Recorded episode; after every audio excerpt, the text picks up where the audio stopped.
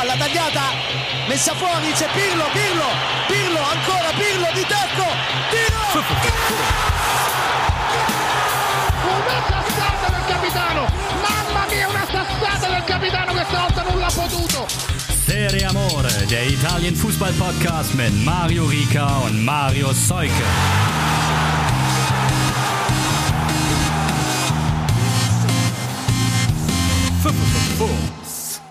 Folge Nummer 1 von Serie Amore nach Giuseppe Iacchini. Die Fiorentina hat sich von der Kappe befreit. Und das ist so eine Situation, in der man sagen kann, na, haben wir es gesagt? Es hat nicht funktioniert und im Endeffekt hat sogar Parma und Marius großen Anteil daran noch gehabt, dass er dann schlussendlich wirklich gehen musste. Das ist die Meldung des Abends für mich, neben der, dass Albert Bunyaku noch Fußball spielt und gerade für Viktoria Köln getroffen hat. Das aber hat nichts mit Italien zu tun. Marius, wie inspirierend war denn der letzte Auftritt von Iacchini und der Fiorentina bei Parma?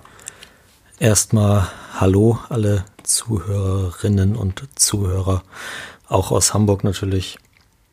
Es, ich glaube, ich habe dir am Samstagabend geschrieben, um 22.30 Uhr ungefähr, meine Herren, Punkt, Punkt, Punkt. Nachdem äh, du mir dein, dein Leid vom, vom Werder-Spiel vom Freitagabend geklagt hattest, ähm, ja, haben wir uns ja schon quasi so überlegt, ob das eine Analogie werden kann und es wurde. Ich muss zu meiner Schande gestehen, dass ich zu dem Zeitpunkt, deswegen habe ich auch nicht mehr geantwortet, sehr gut verdrängt habe. Auch mit Substanzen, ganz viel Alkohol. Good for you. Ja, also das, äh, so zwischen den Linien war das Spiel gar nicht mal so wahnsinnig schlecht, aber also ich weiß nicht, ob es überhaupt, ich erinnere mich an keine Torchance. So. Und es war eben in der, in der Offensivleistung beider Teams total uninspiriert. Parma hat eigentlich alles dafür getan, diesen Punkt zu holen, sich, äh, weiß nicht, in irgendeiner Form zu ermauern, zu verdienen. Bruno Alves ist zurückgekommen, hat ein tolles Spiel gemacht, muss man sagen. Endlich. Und ähm, in Florenz haben sie sich auf Ribéry verlassen, der einmal, da gab es so eine kleine Situation, wo es ein, wo über Elfmeter zumindest diskutiert wurde. Aber es ist, glaube ich, auch in Ordnung, dass der nicht gegeben wurde und ähm, viel mehr war da nicht. Und danach war eigentlich klar, dass es das jetzt auch, ist ja so eine, so eine Länderspielpause, die jetzt ansteht, ist ja dann immer gerne genommen. Der neue Trainer hat dann zwei Wochen Zeit, irgendwie mit dem Team zu arbeiten. Und 48, nicht mal 48 Stunden später ist es jetzt soweit. Ja, Yakini ist weg. Wir haben es gecallt. Auf die Schulter klopfen. Und äh, jetzt ist Cesare Prandelli wieder da. Ja, genau. Apropos uninspiriert, wollte ich gerade sagen, ne? Ja, also ich äh, weiß gar nicht so genau, was ich dazu sagen soll, außer warum? Warum Florenz? Also ich meine, klar, die Leute, die auf dem Markt sind, die Allegris und Saris und vielleicht auch Spallettis, ich weiß nicht, ob die, Allegri geht natürlich nicht nach Florenz in der aktuellen Situation, Sari vielleicht auch nicht, Spalletti ist, ist vielleicht zu teuer, ich weiß es nicht. Aber Prandelli, also sein letzter Erfolg war das Erreichen des EM-Finals 2012 als Trainer. Ja, ich habe es mir gerade auch nochmal so angeguckt und weil ich irgendwie so einen Vergleich gesucht habe, irgendwie gemeint, äh, ja, irgendwie mit Hüb Stevens wird man ihm jetzt wahrscheinlich auch, auch Unrecht tun, aber irgendwie sowas wie, sag ich mal, ja, Jürgen Klinsmann nur ein besser angezogen. ja, ich weiß nicht, ist glaube ich ein besserer Trainer als Jürgen Klinsmann, aber also so grundsätzlich hat er ja schon ein taktisches Verständnis, aber also. Aber gerissen hat er ja eigentlich auch nichts, nee. außer mit der Nationalmannschaft mal. Also auf, auf Liga-Ebene hat er eigentlich wirklich nichts gerissen. Ne? Also er, er war ja B-Meisterschaft. Er war ja immerhin ähm, fünf Jahre in Florenz. Von, ich glaube, 2005 bis 2010. Die haben ihn äh, nach dem, nach dem Bankrott von Parmalat haben sie ihn ja sozusagen von Parma befreit, wenn wir in der Metapher bleiben wollen. Und äh, auch bei Parma und vorher bei Hellas Verona. Also Prandelli ist ein Trainer der 2000er. So. Und danach hat er den Absprung auf das, auf modernen Fußball nicht geschafft. Und das sieht man dann ja auch an den Stationen, die er zuletzt hatte. Er war, nachdem er, nach dem, beim, nach dem Vorrunden aus bei der WM 2014 gehen musste vom äh, italienischen Verband. War bei Galatasaray, hat da 16 Spiele durchgehalten. Dann war in Valencia, hat 10 Spiele durchgehalten. Jetzt muss man natürlich dazu sagen, dass Valencia auch ein Chaos-Club ist, aber also seinen Stempel da aufdrücken konnte er auf jeden Fall nicht. Dann war er bei Al-Nasr in den Vereinigten Arabischen Emiraten. Warum ist Ja, das ist doch schon fast ein moderner Fußball, ja, genau. oder? Also was da dazu kann ich dann jetzt nichts sagen, wie er da war, aber zuletzt eben auch Genoa 24 Spiele Punkteschnitt 0,96. Er hat sie vom Abstieg bewahrt. Herzlichen Glückwunsch. Super. Ja, dann hätte vielleicht Peter Neuruhr in besser angezogen noch eher gepasst. Ja, wobei, nee. Peter Neuruhr, der, der Gentleman. ich weiß nicht, ob ich weiß nicht, ob Prandelli auch Harley fährt. Aber ähm, ja, keine Ahnung, ich weiß es nicht. Ich äh, tatsächlich hätte mir schon sowas wie Sari gewünscht irgendwie, aber der wird, sagen wir mal, mindestens auch noch zwölf Monate sich schön die Kohle von Juve überweisen lassen. Sollte er tun, ja. Also er, tut er sich sicherlich mehr einen Gefallen mit. Dann ist das auch ein bisschen seine, seine Zeit da, ein bisschen aus den Köpfen raus wieder vielleicht. Und er kann dann einen richtigen Neustart machen. Aber weiß nicht, was ist. Ich weiß nicht, ob, ob sie da Versa angefragt haben, ob der nicht wollte. So, das wäre sicherlich ein Kandidat gewesen oder auch. Also Motta kann ja, nur weil er bei Genua war, jetzt nicht schon verbrannt sein, so als junger Trainer, der vielleicht auch einen taktisch interessanteren Ansatz hat. Aber also auf jeden Fall, Prandelli ist so, nein. Also keine Ahnung, das, ja, vom Regen in die Traufe irgendwie. Semplici wäre vielleicht auch noch interessant gewesen, der, der ehemalige Balltrainer. Aber gut, jetzt, äh, vielleicht straft er uns ja auch Lügen, der Cesare. Ich mochte den früher mal sehr gerne. Aber ich kann es mir nicht so richtig vorstellen. Ja, er strahlt schon auch irgendwas aus, so, ne? Aber ja, ich weiß nicht. Warst du denn, abgesehen vom, vom Spiel mit der Punkteausbeute Parmas in dieser Partie zufrieden? Naja, eigentlich wäre es schon bei den Vorzeichen gegen, gegen ein, ein so uninspiriertes, vielleicht auch verunsichertes Florenz, hätte man das eigentlich bestimmt gewinnen können, wenn man sich ein bisschen mehr zugetraut hätte in der Offensive. Aber da, also jedwede Kontersituation ist relativ leichtfertig vergeben worden. Und von daher, ja, also so wie das Spiel gelaufen ist, muss man mit dem Punkt zufrieden sein, aber weiß nicht. Parma hat auch in dieser Saison offensiv schon mal besser gespielt als jetzt. Und wenn das wir halten hinten die Null das äh, Opfer mit sich bringt, dass man eben gar keine Torschüsse mehr hat, dann kann es das ja auch auf Dauer nicht sein. Es ist natürlich fehlen immer noch, also gerade auch in der Offensive irgendwie Leute. Cornelius ist verletzt, Mihaila ist noch verletzt, aber ja, also wenn man nicht gegen dieses Florenz zu Hause gewinnt, dann wird es halt schwierig. Ja, dann sehe ich da doch die ein oder andere weitere Analogie zum Freitag und dann war das auch okay, dass ich nur eins dieser Fußballspiele mir angeguckt habe und das noch bei klirrender Kälte live. Äh, muss gereicht haben. Aber glaube ich schon auch, man jetzt hat Parma sechs Punkte, ist auch nur ein Zähler vor Genua. Mal gucken, was äh, kommt da was von an Spielermaterial zurück nach der Länderspielpause? Kommt die gelegen oder eher nicht? Ähm, ja, also sicherlich. Wie, äh, wie lange die, die jetzt im Einzelnen ausfallen noch, das, das habe ich gar nicht so richtig auf der Uhr. Aber ja, allein auch um den, den, den offensiven Ansatz vielleicht noch ein bisschen zu üben, so. Das sind ja auch, also Parma hat ja nicht, klar, Cornelius ist theoretisch Nationalspieler, der ist jetzt aber auch dann wegen seiner Verletzung nicht nominiert und ansonsten sind das ja auch alles gar nicht so unbedingt Nationalspieler. Gervinho ist auch nominiert für Elfenbeinküste. Aber das, ja, es kann nur helfen und mal sehen, was dann da irgendwie in in zwei Wochen dann das Ergebnis ist. Aber dann, dann muss man halt auch sagen, wenn dann keine Besserung in Sicht ist, dann geht es natürlich schön erstmal gegen die Roma am, am 22., die gerade richtig gut in Form sind. Ja,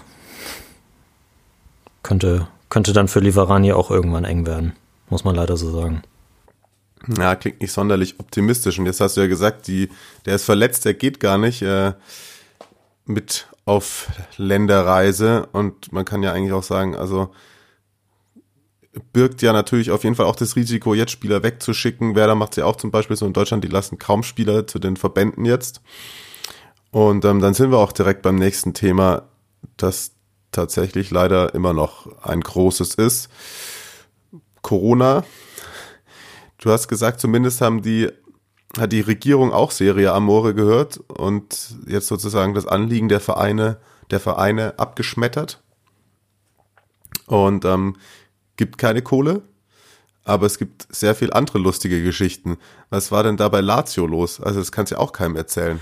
Ja, bei Lazio war alles los, im Grunde genommen. Da, da muss man vor, vor gut 10, 11, 12 Tagen anfangen. Am 28. Oktober sollten sie oder haben sie in der Champions League gegen Brügge gespielt.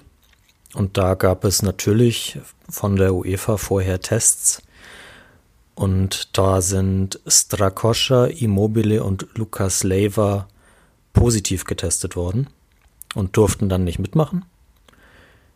Damit äh, wollte sich, es ist ja nun auch so, dass, dass äh, bei, der, bei, bei der UEFA jetzt schon das eine oder andere Mal Tests gewesen sind, die dann im Nachhinein so ein False Positive, wie man das so, so lieb nennt, äh, herausgekommen ist. Serge Gnabry ist ein der wohl in Deutschland bekannteste Fall Hakimi in Italien. Und Lazio hat, wollte sich nicht lumpen lassen vor den anstehenden Ligaspielen gegen Torino. Falls ihr euch erinnert, das haben sie nach einer furiosen Aufholjagd mit 4 zu 3 gewonnen und jetzt am Wochenende haben sie gegen Juve gespielt. 1 zu 1, Tore von Ronaldo und Caicedo auch wiederum in der Nachspielzeit.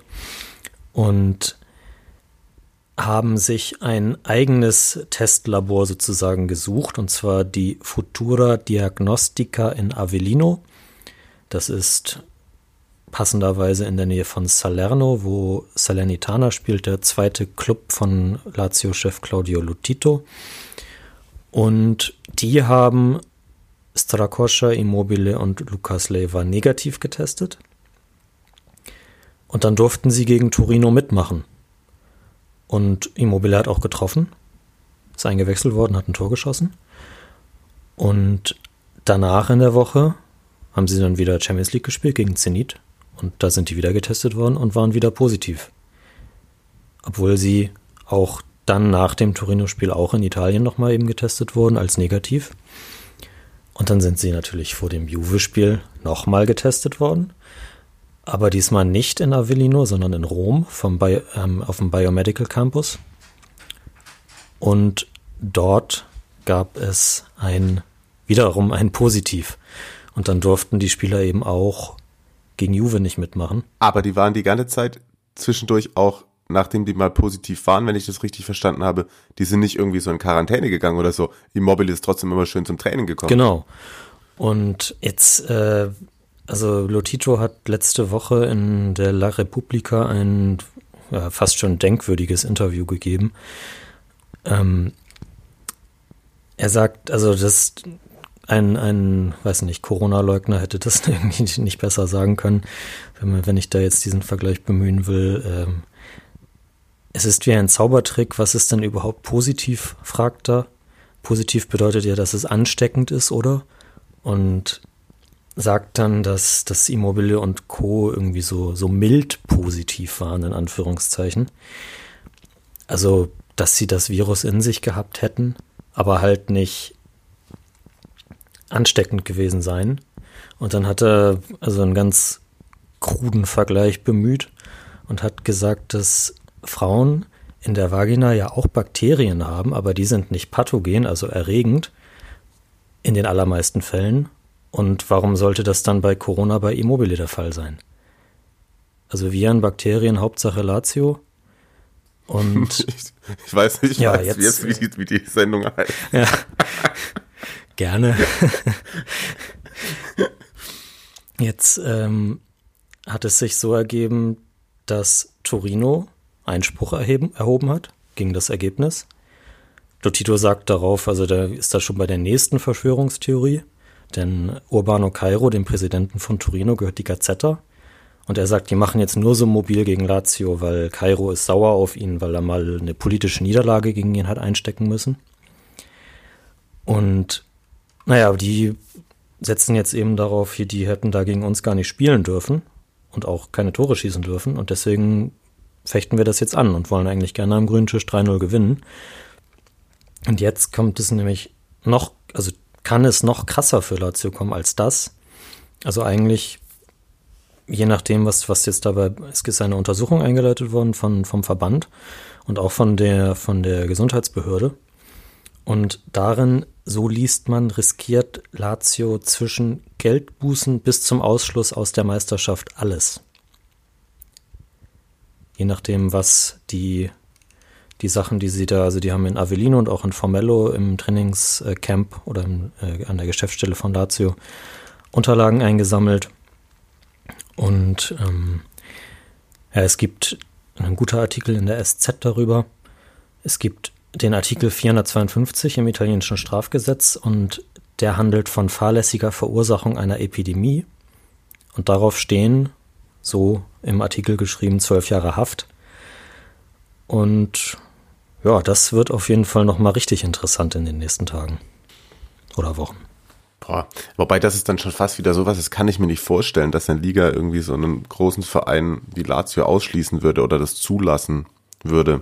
Nee, also das ist natürlich jetzt das irgendwie das krasseste Ergebnis, aber man muss auf der anderen Seite irgendwie vielleicht auch sagen, also anders bringst du es einem Lotito auch nicht bei, ne? Das stimmt auch wieder. Also so, wer, wer, wer so im, im Kopf dann irgendwie festgefahren scheint, äh, das ist ja schon, also das, das Interview in La Repubblica, das ist der Hammer. Ich hänge auch immer noch bei der Sache mit der Vagina. Ich weiß nicht, ob er das, ob er sich das gemerkt hat. Hat er das irgendwie schon mal vor paar Jahren erzählt, dass er irgendwie aus dem Urlaub in Thailand zurückgekommen ist oder was? Ja, wahrscheinlich. Ah, Gott im Himmel, echt, echt. Das ist ja unfassbar. Ja. Und äh, ja, genau, sportlich äh, gesehen sind sie dann trotzdem auf jeden Fall noch belohnt worden, auch ohne Immobile, du hast es ja gesagt. Ähm, ja, ganz schön krass gefühlte Niederlage für, für Juve, muss man sagen, den dieser Dreier in diesem Spitzenspiel ziemlich gut getan hätte, glaube ich. Auf jeden Fall und eigentlich waren sie auch, also sie hatten ja spielerisch alles in der Hand. Bis ja. zu den, weiß nicht, Latios erst ab der 85. oder so einigermaßen aufgekommen. Vorher hat Juve die Räume extrem gut dicht gemacht. Also das war schon fast so das, das alte klassische Juve in der Defensivarbeit. Und vorne haben das, also Ronaldo, Kulosewski und Morata haben auch wunderbar zusammengespielt. Hätten ja auch also Ronaldo mit seinem Schuss da ans Lattenkreuz und so. Da ja, haben sie sich selbst um den, um den Lohn gebracht, dadurch, dass sie eben nicht das zweite Tor geschossen haben. Ja, Chancenverwertung, das war eigentlich, glaube ich, hauptsächlich das Thema dann bei ihnen.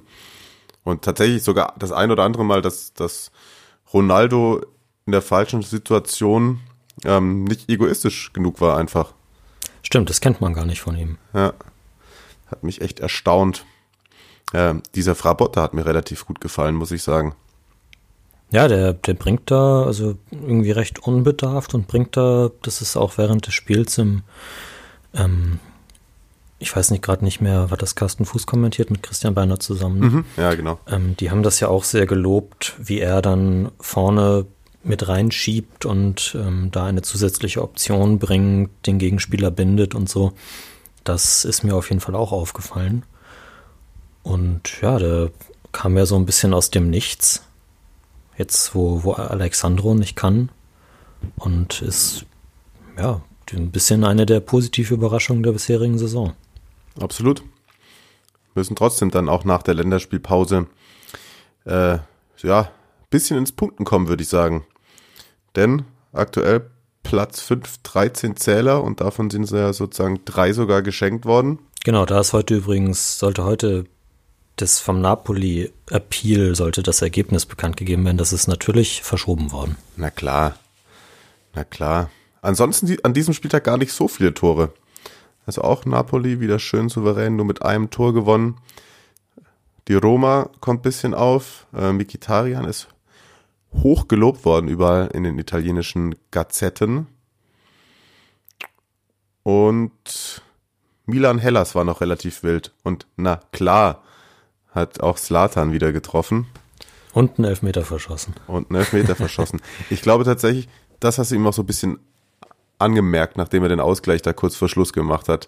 Er wollte sich da auch irgendwie, ich glaube, Hernandez war es, der ankam und mit dem jubeln wollte und er hatte gar keinen Bock. Also es war so, klar, der wollte nochmal die, die letzten drei, vier Minuten noch ausnutzen, aber da hast du ihm auch schon so angesehen, dass er sich, glaube ich, ja, das war so, ach Gott, hätte ich den Elfmeter vorhin auch noch reingemacht, dann so. Mhm. Oder den Kopfball, den er an die Latte gesetzt hat, ist er den schon. Ja, das, das war nicht, war nicht ganz der Löwe. Nee. Aber natürlich, also Milan hat ja trotzdem eine gute Leistung gebracht und hätte das Spiel gewinnen müssen. So bekommen die zwei Gegentore durch Barak und Neunationalspieler Zakani und nach, nach Standardsituationen. Und ja, dann weiß ich gerade gar nicht, wer hat das 1-2 gemacht. Ich glaube, es war ein Eigentor, oder? War irgendwo bei irgendwas war noch ein Ach Eigentor ja, genau, dabei. da kam ja. diese Flanke von außen, Cassier, und dann fälscht äh, Magnani. Magnani den ab. Ja, ja. genau. Und dann, weiß nicht, gab es ja zwei Abseitstore, glaube ich, oder eins, wo ja. Slatan irgendwie auch die Hand mit dem Spiel hatte irgendwie. Dann den Elfmeter und seinen Kopfball an die Latte und tausend andere Chancen. Hellas macht sich weiter gut. Ja, und worauf darf man sich denn so bei ähm, Zakani noch freuen? Ich habe ihn wirklich nicht sonderlich oft spielen sehen. Das ist ein super Standardschütze. Technisch äh, guter Box-to-Box-Player, würde ich mal sagen. Der auch Passfähigkeiten auf jeden Fall hat, aber in erster Linie würde ich ihm Torgefahr attestieren. Vielleicht so ein bisschen wie so ein, so ein Bonaventura. Mhm. Ist sicherlich jetzt nicht der, der Spieler, der jetzt die Wahnsinnskarriere noch machen wird. Also, also kein kommender Weltklasse-Mann, aber hat auf jeden Fall eine tolle Entwicklung bei Hellas in den letzten zwei Jahren gemacht. Und da sich absolut auch die Berufung in den äh, 45-Mann-Kader oder was Mancini da gemacht hat, verdient. Ja, ich meine, auf der einen Seite ist es natürlich irgendwie eine Chance für so Spieler, auch von kleineren Vereinen, aber habe ich mir auch überlegt, wenn jetzt dann gerade so wichtigen Spielern aus kleinen Vereinen dann auf der Länderspielpause was passiert, sei es Corona oder sonst irgendwas, dann flippst du da natürlich auch aus als Trainer. Total, auf jeden Fall. Deswegen ist ja auch, also es ist ja schon oft genug gesagt worden, aber ich meine, wir haben jetzt drei Spiele. einmal Freundschaftsspiel gegen Estland, und dann zweimal Nations League. Es ist einfach so unglaublich unnötig, das jetzt zu machen. Ein, ein Wettbewerb, der gefühlt niemanden außer die UEFA-Funktionäre interessiert. Und du hast einfach dieses Risiko. Das ist, also es ist ja schön für den, für den estnischen Verband, dass die auch dann mal solche Gegner haben und so. Und das ist ja auch, wenn, wenn dann im Stadion wenn da alle hin können, dann ist das ja immer toll und so, aber das geht ja im Moment alles nicht.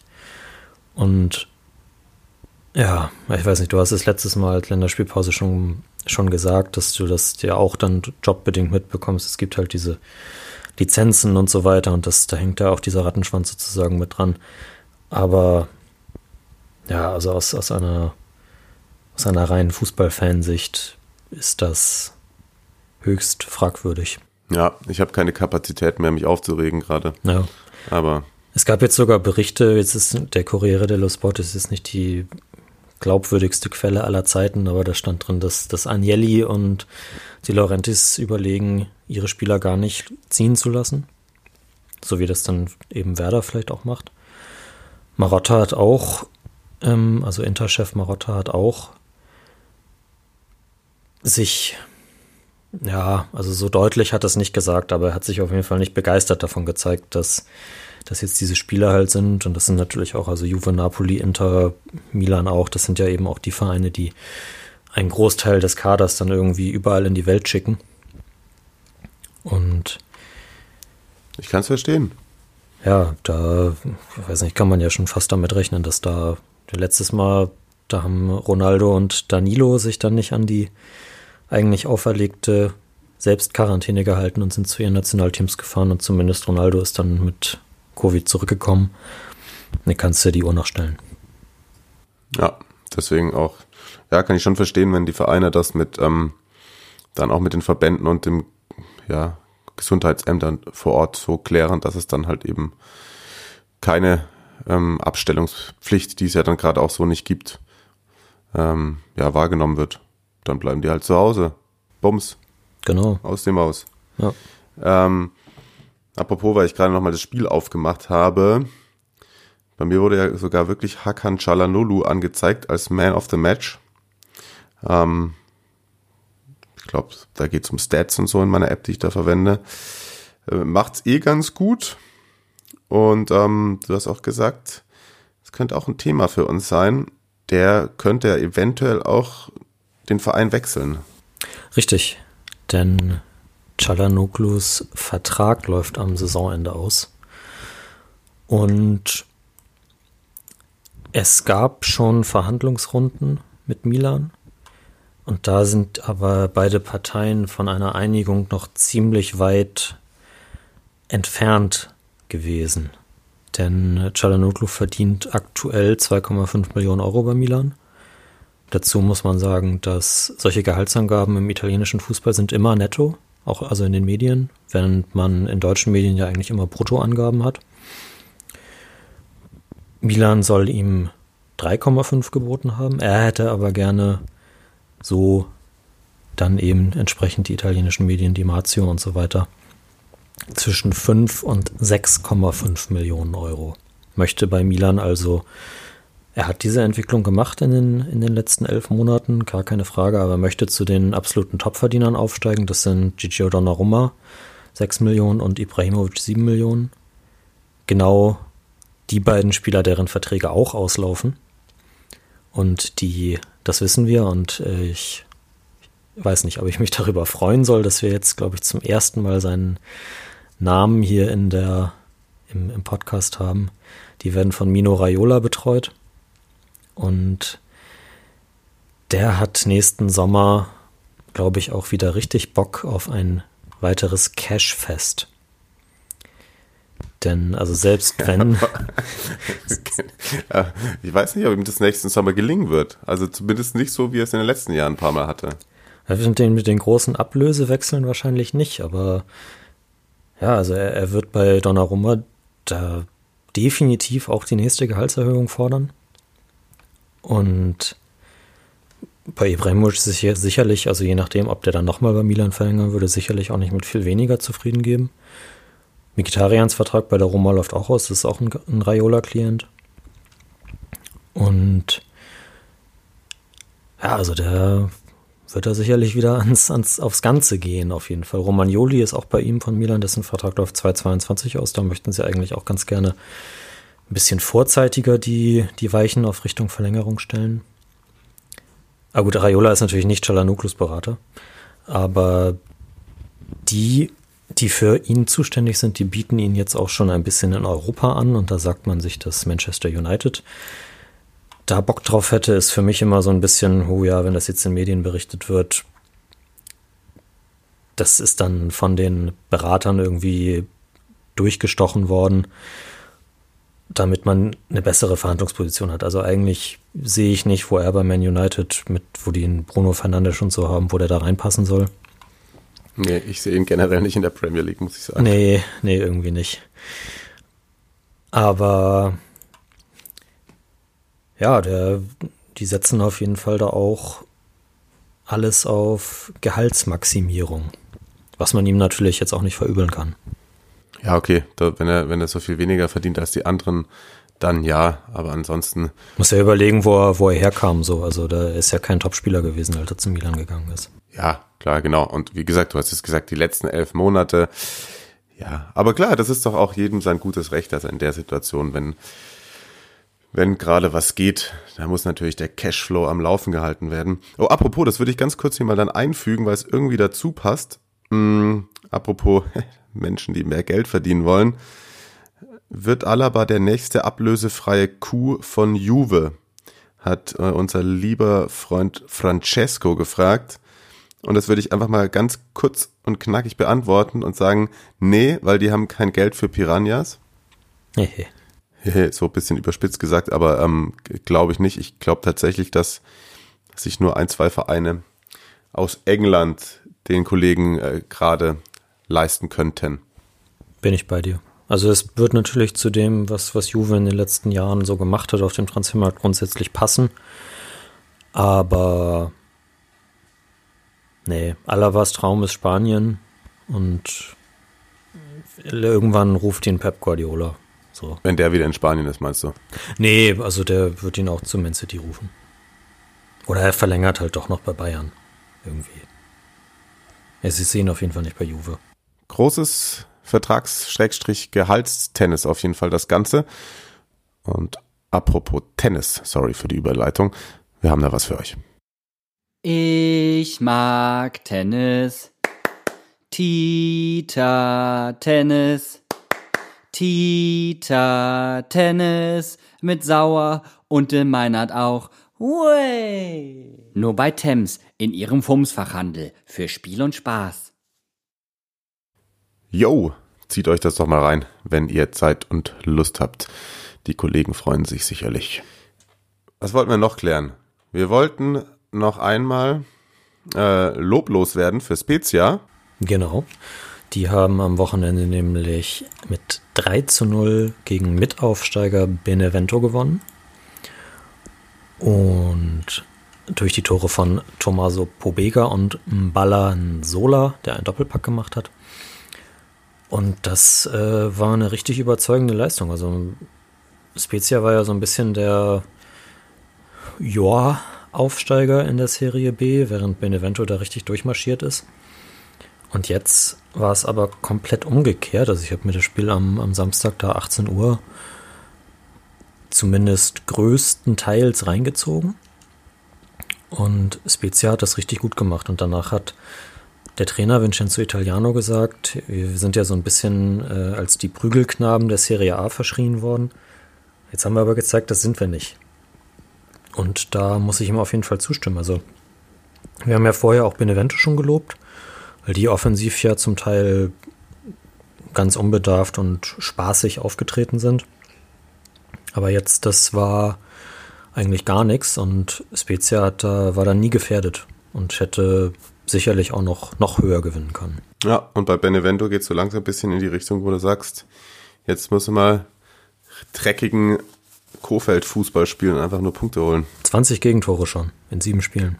Ja, das ist zu viel. Natürlich fünf gegen Inter oder wie viele das waren, aber. Oh, und apropos Inter, schieben wir das direkt hinterher. Nämlich hat Francesco noch was geschickt, der war richtig fleißig, nachdem wir ihn einmal nicht erwähnt haben, hat das, das wollte er nicht auf sich sitzen lassen. Ja. Inter ist nur Lukaku, schrieb Marius Concerti im Corriere della Sera. Richtig oder falsch? Ich würde mal tatsächlich sagen, oder du darfst als erstes, wenn du möchtest. Ich sage, die Frage habe ich mir auch schon gestellt. Und ich glaube, die ausführliche Antwort vertagen wir auf nächste Woche. Oh, gutes Teasing. Ich sag, ich sag ganz kurz, dass es aus meiner Sicht falsch ist, weil in der Truppe, wo so viele Millionäre sind, äh, darf das nicht der Fall sein. Ja, das stimmt. Wenn irgendwie, wenn du bei, wenn du dann irgendwie mal sagst, ist, keine Ahnung, ein mittelklassiger Verein nur von einem Spieler abhängig. Ja, das ist mal gut möglich, wenn einer 20 Tore in der Saison macht, aber eher nein. Aber, wie Marius schon gesagt hat, Länderspielpause, Zeit für uns, äh, Inter mal wieder in die Mangel zu nehmen mit einem Gast. Aber da dürft ihr gespannt sein. Und dann hört es euch einfach an. Weiter im Text. Ähm, falls wir überhaupt noch Text haben. Bin so ein bisschen ausgesaugt nach diesem äh, Fußballwochenende und der anstehenden Länderspielpause. Nach Sampf wurde gefragt, haben wir aber gesagt, äh, ist uns egal, die haben es wieder verloren, müssen erstmal wieder abliefern. Und Marius, du wolltest noch über du wolltest noch irg über irgendwas sprechen. Lass mich doch nicht so hängen. Ja, wir haben also ein bisschen dieses Nationalmannschaftsthema, was wir jetzt aber eigentlich schon quasi angesprochen haben, mit den ganz vielen, ganz vielen Leuten, die Roberto Mancini, der ja selbst auch Covid gerade hat. Habe ich das eben schon gesagt? Ich weiß es schon wieder nicht mehr. Nee, hast du nicht. Gut. Also es ist auch positiv, äh, ist noch gar nicht sicher. Also gegen Estland wird er wohl nicht auf der Bank sitzen. Er hofft ähm, in der Nations League dann gegen Polen und Bosnien am 15. und 18., falls ihr euch das angucken wollt, ähm, wieder dabei sein zu können. Und er hat so, so richtig aus dem Vollen geschöpft, was äh, seine Kadernominierung anbetrifft, hat äh, Pessina und Calabria zum ersten Mal berufen, heute eben dann auch äh, Zaccagni, Bastoni und noch einen, der mir jetzt gerade nicht mehr einfällt, nachnominiert quasi. Seit langem mal wieder dabei sind Soriano, der bei Bologna bisher eine feine Saison spielt. Gebürtiger Darmstädter, guter Typ. Ähm, Domenico Crescito, was ich nicht so richtig verstanden habe, weil der spielt bei Genoa und Genoa ist blöd. Du bist ein Journalist durch und durch. und äh, Pietro Pellegri von Monaco. Oh, ja, stimmt. Den, der ist mittlerweile schon, schon in Anführungszeichen 20. Und da bin ich mal gespannt, ob der mal wieder spielen darf. Der war ja so, so viel verletzt, als nachdem ja, er nach Monaco gewechselt ja. ist. Das ist eigentlich schon, schon super traurig gewesen. Ja. Ah ja, und, und nochmal noch mal Corona. Das, das hatte ich mir hier noch notiert. Äh, wenn wir bei den Vereinen sind, die ihre Spieler nicht gehen lassen. Florenz macht das nämlich auch nicht. Da hat die, die, auch die lokale äh, Gesundheitsbehörde gesagt, ne, dürft ihr nicht. Und äh, Birago und Biragi und Castrovilli betrifft das. Und ähm, also zumindest von den Italienern. Und äh, Erik Pulgar hat auch den chilenischen Verband zum Beispiel schon äh, informiert, dass er nicht dabei sein wird. Ja. Können Sie sich ein bisschen, können Sie ein bisschen in Florenz abhängen. Gibt vielleicht auch Schlimmeres. Wahrscheinlich. Na, dann freue ich mich doch auf die Partie gegen Estland, wenn er zur Halbzeit 22 mal wechselt. Wunderbar. Und ansonsten freue ich mich auf die Interfolge nach der Länderspielpause, würde ich sagen. Ja, in der Länderspielpause. Genau. So, oder? Wir, ma wir, machen auch, wir machen auch keine Pause. Aber wir können das auch, weil wir sitzen nicht in einem Zimmer oder so, da müssen durch die Gegend reisen, um das hier aufzuzeichnen. Richtig. Oh, jetzt kommt doch noch mal ein bisschen Länderspielpausen, hast durch. Oh. unterschwellig. Sehr gut. Ganz unterschwellig. Ein, ein Lacher zum, äh, zum wahrscheinlichen Abschluss habe ich noch. Erzähl. Die, die Serie B hat angekündigt, dass jetzt in der zweiten Hälfte der Saison auch der War zum Einsatz kommen soll. Darauf hat doch die Welt gewartet, oder? Gewartet. Ah, sehr gut. Ja, boah. Gut, äh, gut. Wie das dann mit irgendeinem Übertragungswagen in der Serie B funktionieren soll. Aber, mein Gott. Mir egal. Die werden schon wissen, da, was sie tun. Die werden schon wissen, was sie tun. Ja. Das sind ja Profis. Aber wir, wir machen einfach am Ende des Sommers haben wir eine Fahrfolge, eine Wahrfolge. Ja. Eine, was war gewesen mit dem Wahr. Laden wir uns Marcolinas Erben ein. Das können wir machen. Oder werden sie sich das mal angucken und denken, hui, das ist in Italien ja nochmal eine ganz andere Nummer. Ja. Nun gut. Willst du noch? Ja. Ja. Was? Nein, nein, nein. Also ja, gar nicht, gar nicht. Wir können äh, jetzt Feierabend machen, glaube ich. Montagabend. Feierabend. Montagabend. Wünscht euch und dir eine entspannte Woche. Genau. Macht's gut. Stellt. Bleibt gesund. Das sowieso. Stellt Fragen, bleibt dabei. Auch jetzt gerne zu Inter. Und schreibt Kommentare, schreibt Rezensionen, vergibt Sterne oder was man sonst auf diesen Plattformen so macht. Und dann hören wir uns nächste Woche wieder. Ciao.